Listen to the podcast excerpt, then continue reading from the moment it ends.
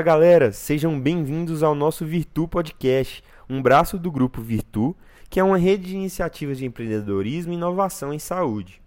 Hoje nós vamos bater um papo com o Luiz Eduardo Caroli, que está à frente da Biozeus, uma empresa de desenvolvimento de medicamentos fundada no ano de 2012, que tem o apoio de um fundo de capital de risco brasileiro. A Biozeus busca principalmente transformar pesquisas universitárias promissoras na área da saúde em novas terapias que possam chegar ao mercado e salvar vidas. O Carol então vem contar um pouco da sua história, falar um pouco sobre suas experiências à frente da Biozeus e falar um pouco também de como ele conseguiu desenvolver essa resiliência à frente da empresa.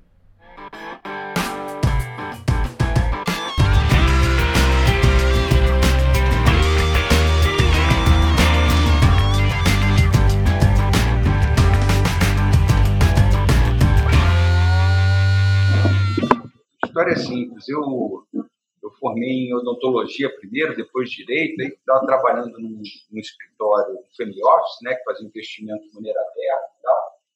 E de vez em quando aparecia um projetinho na área da saúde, e aí, como eu tinha aquela base da odontologia, eu dei quatro vezes no odonto.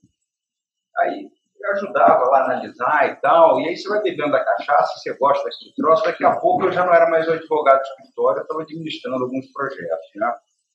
E aí essa brincadeira começou lá pelo ano 2000. É, os projetos na área da saúde, assim, vocês estão trabalhando com saúde com tecnologia, né? Talvez tenha um curso de vida um pouco mais rápido, né? Mas a gente acabou focando em desenvolvimento de fármaco, né? De produto. O desenvolvimento de produto é um curso de 10 anos, né? Um curso que são dezenas de milhões. Então, assim, é, uma, é uma engenharia um pouco complexa, né? E de lá para cá, a gente já enfrentou essa, esse desafio algumas vezes. Né? A gente algumas vezes falhou, mas umas poucas acertou. Então, assim, isso vai, isso retroalimenta a esperança. Nessa última empreitada que o João está tá colocando aí, é, a gente conseguiu organizar o primeiro fundo brasileiro para investir só na área da saúde. É, e a Biozeus foi o primeiro investimento do fundo. Né? Então, o fundo tem BNDES, FINEP, Life Technologies, né? São nove cotistas diferentes, com a intenção de, de, estimular o desenvolvimento aí de inovação na área da saúde. E a gente ficou com esse braço de desenvolver fármaco. O Brasil nunca desenvolveu nenhum fármaco. Você vai na farmácia, vai na prateleira, nenhum fármaco do Brasil. E a gente achou absurdo, porque a gente gera tecnologia muito boa no Brasil. A quantidade, o Brasil talvez seja o país que tem o maior número de mestres e doutores por metro quadrado. Então, assim, a gente gera muito na área da saúde, a gente gera muita inovação aqui e não consegue aproveitar, você não consegue converter. Então, foi esse desafio que a gente tomou aí em 2012, fazendo essa busca ativa dos projetos no Brasil todo. Né? A gente conseguiu captar um pouco mais de 750 projetos em cinco anos, que é um número muito expressivo. Mas como estava nadando sozinho, a gente foi buscando projetos onde a gente conseguisse ter é, um horizonte um pouco mais limpo, né? a gente entendesse que você tem disso de eficácia, de segurança e talvez amenizasse um risco caminho. Então, o projeto campeão veio de Minas Gerais, eu não sei porquê. Né? Acho que Minas Gerais é uma terra de gente batalhadora, gente brigadora, né? Então, o projeto que veio de Minas Gerais, que a gente decidiu abraçar como, como campeão, e a partir de um primeiro projeto, era uma molécula, tinha uma, tinha uma proposta de uso para disfunção sexual, né?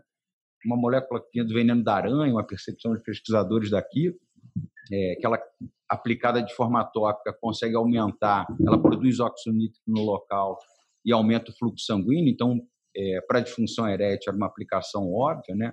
até a observação de pesquisadores era nesse sentido, a aranha picava os meninos os meninos chegaram no hospital com priapismo e aí eles foram buscar o que estava acontecendo e acharam a molécula. Mas quando a gente pegou ela, falou: bom, se usando de forma tópica ela relaxa a musculatura lisa, tem outras aplicações.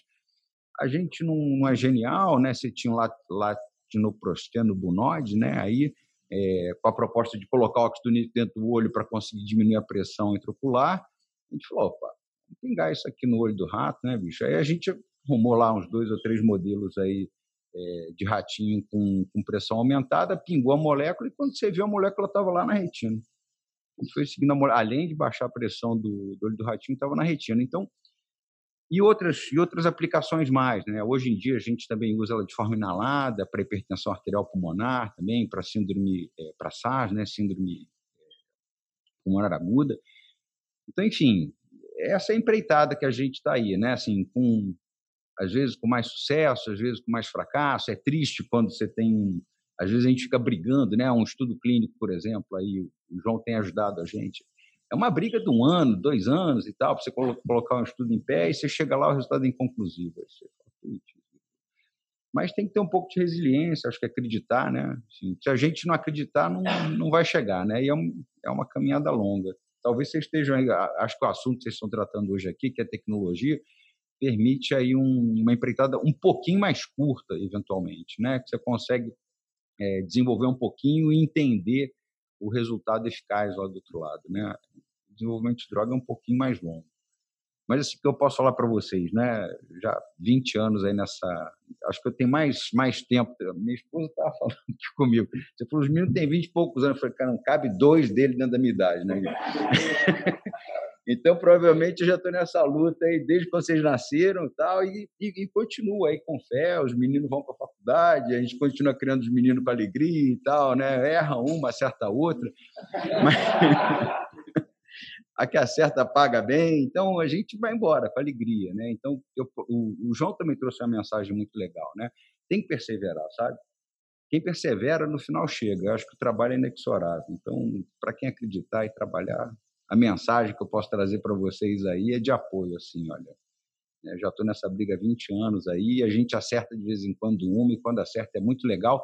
Não é pelo retorno financeiro, né? Assim, quem está pensando no retorno financeiro está olhando para o lado errado, né? Mas você pensar que você vai deixar uma droga, você vai botar uma droga brasileira, assim, sabe, na, na farmácia, no mundo todo, e ajudar o paciente, eu acho que é isso, né? Assim, como é que a gente consegue melhorar a sociedade?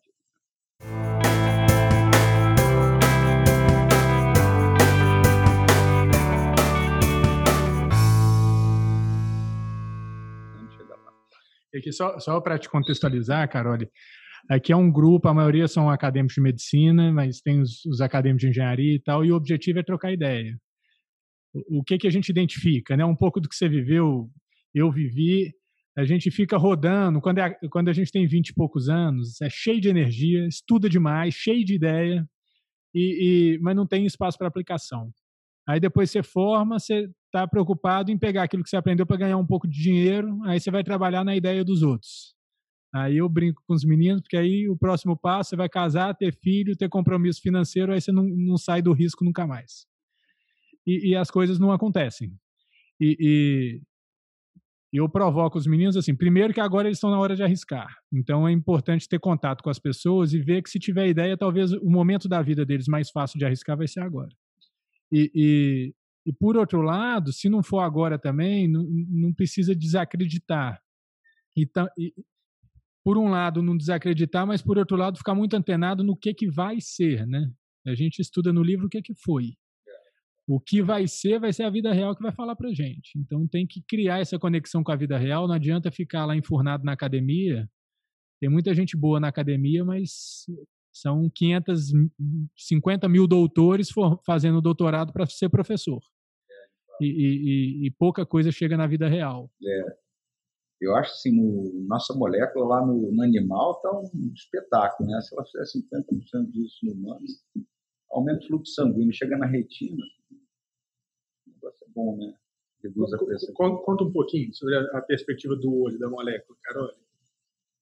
Dizer assim, é o que eu estava falando, essa molécula é, é, um, é um peptídeo pequeno, né?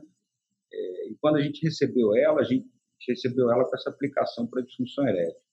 E entendendo, ela tem, ela tem a capacidade de, de ativar a produção de óxido nítrico de maneira fisiológica, né? mas de forma local. Ela não, não tem exposição sistêmica, porque um peptídeo ele é quebrado muito rápido ele ativa o de sintase e a sintase produz óxido de forma perene, né? assim, por horas, por dia. Né?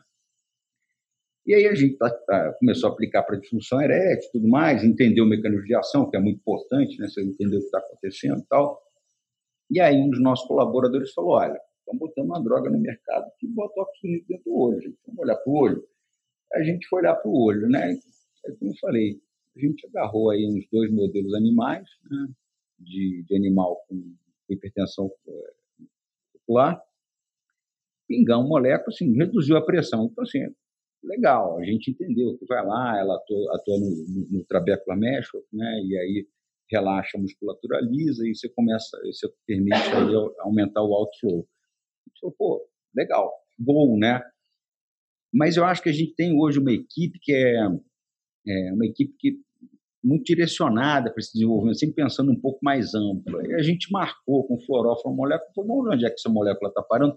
E ela é lá para a retina, né? Então, hoje, por exemplo, você tem, você tem algumas doenças oftalmológicas que estão associadas aí à falta de, de fluxo sanguíneo na cabeça do nervo óptico, como é o NAION, por exemplo, doença rara, né? Sem tratamento hoje. Então, a gente está olhando aí com, com, um olhar muito positivo né, para essa aplicação oftalmológica, uma molécula que já tem aí a, o pacote de segurança dela todo completo, né, já tem os dados de eficácia animal. Estamos conversando aí com o João para a gente empreitar aí alguns dados de eficácia humana também, né? Para a gente poder fazer mais um golzinho aí, né? Se tudo der certo. Queria, não, só queria fazer uma, uma pergunta para o Carol, desculpa. É, porque ele falou que começou há muito tempo ver isso, eu queria é, entender um pouco até a jornada de, uh, de investimento. No começo, provavelmente, a captação deve ter sido muito difícil, e agora que vai tomando corpo, você já percebe uma vontade muito maior de investimento? Não, não percebo não. Eu acho que essa questão de captação de recurso, é, aqui para a gente está no Brasil, é um, é um desafio uhum sem, sem tamanho. É, a nossa história ela, ela começa um pouco ao contrário, né? Porque é, como eu já estou nesse segmento aí há, há, mais de 20 anos, é, a gente começou essa última empreitada ao contrário. Eu, o pessoal do fundo, quando foi construir o fundo, me chamou e falou, cara, olha, a gente vai montar um fundo para a área da saúde, né? O que, que você acha aí? Qual, né, se você tivesse a capacidade de investir com, com um recurso financeiro que é bastante relevante, né? E também com o network que o fundo trouxe, para onde se apontaria? E na época eu estava buscando novos produtos na universidade, eu estava indignado. Você via lá bons produtos, mas virava uma publicação e ia para frente. E eu compartilhei com o pessoal do fundo e tal. Eles falaram: olha, então vamos junto construir uma empresa. Então, ela já nasce investida, né? Ela já nasce como uma subsidiária integral do fundo. A ideia já nasceu, já nasceu investida. É, é claro que o desenvolvimento de droga, como eu falei, no começo é muito, muito baratinho, mas depois você vai escalando para um milhão, depois né, para as dezenas de milhões, isso nunca para, isso cresce muito. Né? Então, assim, é, a gente já precisou de novas rodadas de capital. Para quem está no Brasil, é uma, uma empreitada muito, muito árida. Você tem grandes investidores financeiros no Brasil. Você tem muito recurso disponível no Brasil, mas ninguém entende a sua tese. Né? Então, assim, acho que o desafio no Brasil é você conseguir um investidor qualificado que entenda a sua tese, né? E que ele entenda que o resultado permite andar para frente, aportar a próxima tranche, tudo mais, aí você consegue trazer um investidor financeiro, né? É, a gente já está nessa empreitada há algum tempo aqui e o caminho que a gente encontrou de fato foi esse, tá? Para conseguir uma nova rodada de capital, trazer primeiro um investidor qualificado, que independente do, do volume de recursos que ele coloque, que pode, por exemplo, um médico, né? Você imagina, se o João chegar, por mais que eu precise de 10 milhões para tocar uma molécula nova, não é difícil arrumar 10 milhões de investidor financeiro. Mas o investidor financeiro quer ver o João botar 100 mil. Se o João fala assim, pô, tirei do meu aqui e botei 100 mil, de forma exemplificativa, o investidor financeiro olha e fala assim, pô, 100 mil, não estou te fazendo patrimônio, né? mas assim, 100 mil no patrimônio desse médico aqui é relevante. Então, ele entra e complementa, né? porque ele entende que o, que o, que o investidor qualificado está comprometido. Né? Então, assim, para quem está buscando investimento aqui no Brasil, é, o melhor conselho que eu tenho é esse, né? Você tem que buscar primeiro um investidor qualificado que esteja aportando recurso financeiro no projeto. É, se você tiver essa chave, eu acho que essa, essa fechadura abre. É possível abrir a fechadura, né? Se você não tiver essa chave, acho que aqui no Brasil você não abre a fechadura, não. Você não vai conseguir trazer o, o recurso financeiro do, do investidor financeiro. Porque às vezes o que, eu, o que eu percebo às vezes é que é mais fácil quem entende do assunto investir naquela empresa do que simplesmente o investidor capitalista, né? Então isso vai dando um pouco mais de, de, de pegada para a empresa, né? O pessoal vê que muita gente do meio está investindo, começa já a ver de uma forma diferente, né?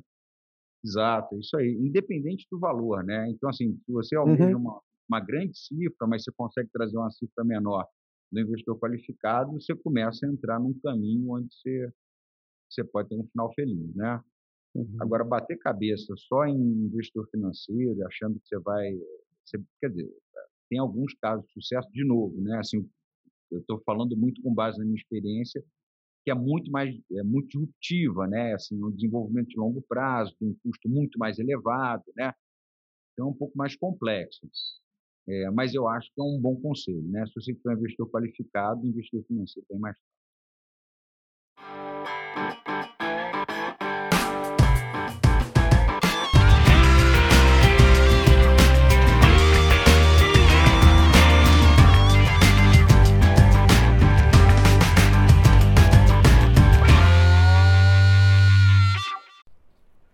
Chegamos ao final do segundo episódio do Virtu Podcast.